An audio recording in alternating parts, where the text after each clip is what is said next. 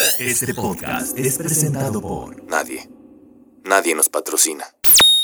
Además de hacer stand-up y este podcast, ahora es cuando, trabajo haciendo campañas de comunicación relacionadas con TI para una empresa cuyo nombre no es relevante.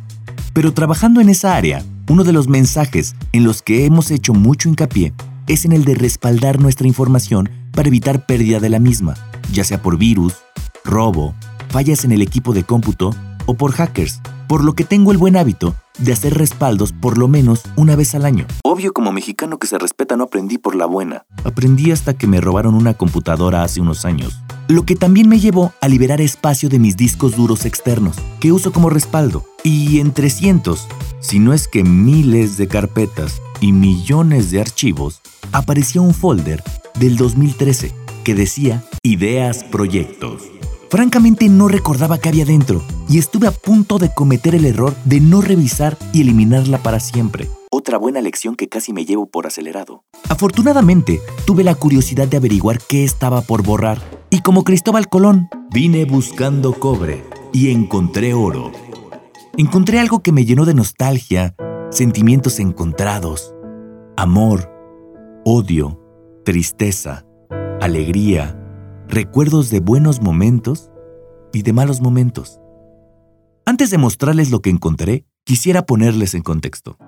En 2013 me dirigía a toda velocidad hacia una hermosa crisis de los 30. Entré a un trabajo como productor de video en el que me divertí como nunca, en el cual tuve que tomar la decisión de dejarlo para tomar un trabajo mucho menos divertido, pero con mucho más crecimiento económico. Una decisión que me costó lo que hasta hace poco descubrí que era un ataque de ansiedad. Fui profesor de producción audiovisual en mi universidad. También en ese año me salí de casa de mis papás para irme a vivir con dos de mis mejores amigos. Y por si fuera poco, empecé una relación de pareja de 5 años, que para mí ha sido la relación más maravillosa hasta el momento.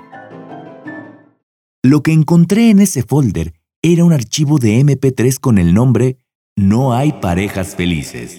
De inmediato supe qué era, pero no recordaba con exactitud. Y cuando lo escuché, todos esos sentimientos y recuerdos vinieron a mi cabeza.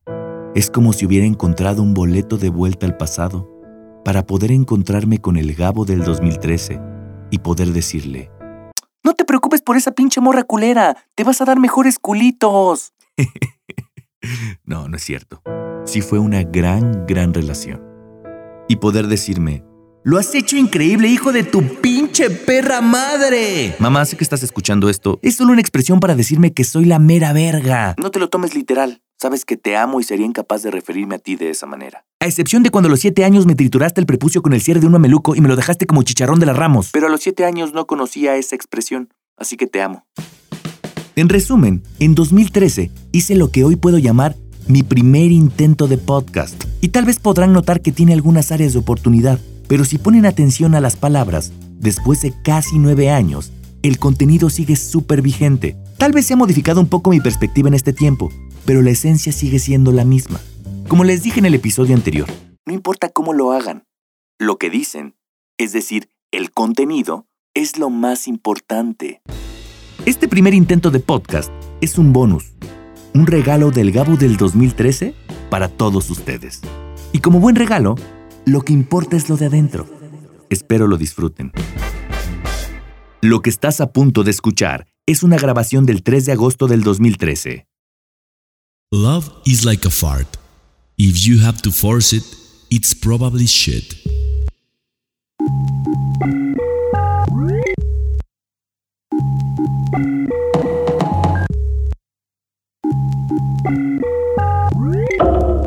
No hay parejas felices. Esa fue la frase con la que la exesposa de mi amigo se despidió de él. Específicamente la frase fue, no hay parejas felices. Hay personas felices que hacen pareja. Y después le azotó la puerta en la cara. Bueno, no, la verdad no sé si haya sido así.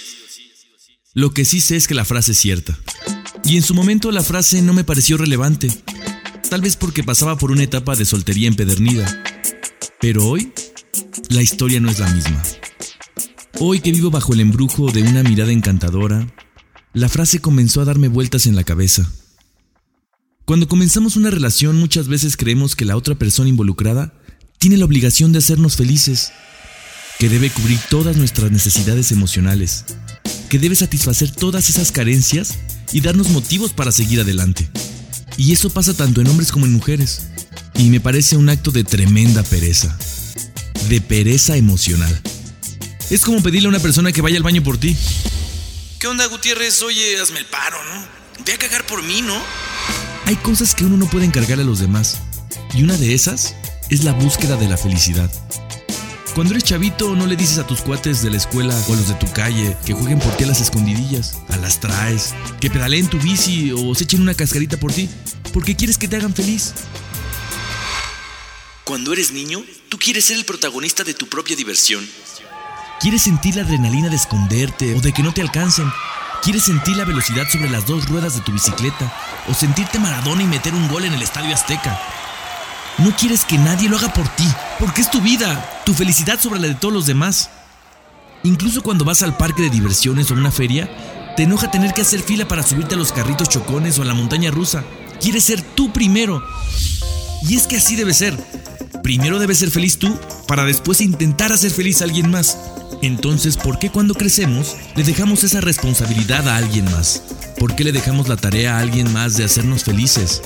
Y al darles esa tarea, les damos también el poder de que nos puedan hacer extremadamente infelices. Y no porque nuestras parejas sean unos ojetes que solo quieren vernos llorar, sino porque si ni nosotros mismos sabemos cómo ser felices solos, imagínate ellos qué chingos van a saber acerca de nuestra felicidad. Entonces nuestras parejas, por más que se esfuercen en complacernos, nunca lo van a lograr. Así pues creemos que necesitamos una media naranja que nos dé esa felicidad. Y en realidad yo creo que la cosa no es así. Eso pasa por estar viendo tantas novelas del canal de las estrellas. Esto del amor es como las instrucciones de qué hacer en caso de emergencia en un avión. Sálvese usted primero y después intente salvar a alguien más. El involucrarse en una relación no es para buscar felicidad. Claro que nos da alegrías y momentos inolvidables. Claro que, de cierta manera, sí nos hace felices. Pero creo que todos somos autosuficientes para ser felices, para buscar la felicidad por nuestra propia cuenta. Así que una relación son dos personas que caminan sus propios caminos, corren sus propias carreras, se encargan de cumplir sus propios sueños y al final del día comparten esos logros, sus propios sueños y comparten esa felicidad. Vuelan juntos, pero no atados. Esto no tiene que ver con las tardes juntos viendo televisión, los planes de pareja, con el hacer una familia, con las idas al cine, con las tardes en el sillón comiendo pizza, las cenas juntos, ni con el romanticismo de esto va a durar toda la vida. Tiene que ver con la individualidad, realización y plenitud de cada persona. Esto tiene que ver con las relaciones de pareja en las que la mujer está histérica en la casa porque el marido se fue a jugar fútbol con el equipo de la oficina con la novia psicópata que no deja tocar a su novia en una banda de rock de amigos, con maridos con complejo de inferioridad que no dejan trabajar a sus esposas, con matrimonios en los que creen que no está bien dejar a los chamacos en la guardería un rato y que la mujer busca una actividad que la haga sentirse plena. Tiene que ver con amistades que cada vez son más escasas, que poco a poco se van cansando de extender invitaciones a las que nunca asistes por estar con tu pareja. Cometiendo estos errores estoy casi seguro que la relación está destinada a fracasar, ya que comienzan celos sin razón, inseguridades, complejos, frustraciones, reclamos, mentiras para ver a los amigos escondidas o tedio. Ese tedio de estar viviendo la vida del otro o de estar arrastrando a la persona en ámbitos de la vida en los que no debería estar, como el trabajo, el desarrollo profesional, el ejercicio Claro que podemos compartirlo, pero si no quiere, no lo va a hacer nunca. Y eso nos va a hacer extremadamente infelices. Yo creo que la clave de esto es hablar, hablar, hablar y hablar. Un chingo de comunicación, confianza y compromiso. Ya que la neta, la neta, con puro amor no basta. En una relación, la mezcla perfecta es 1% de amor y 99% de otras chingaderas que nos tenemos que fletar para que ese 1% no se muera. Como por ejemplo, aceptar a nuestra pareja con todos sus defectos, sus manías, sus monstruos y también con sueños y aspiraciones sin pretender cambiarlos. Si no nos gustan, la neta lo mejor que podemos hacer es agarrar nuestras maletitas y salir por la misma puerta por la que entramos. Porque ¿para qué querríamos una pareja sin sueños y aspiraciones? ¿Para qué querríamos una rémora que estuviera alimentándose de nosotros y que viva nuestros sueños y nuestras aspiraciones? Por el contrario, todos queremos personas plenas. Queremos personas felices que hagan pareja.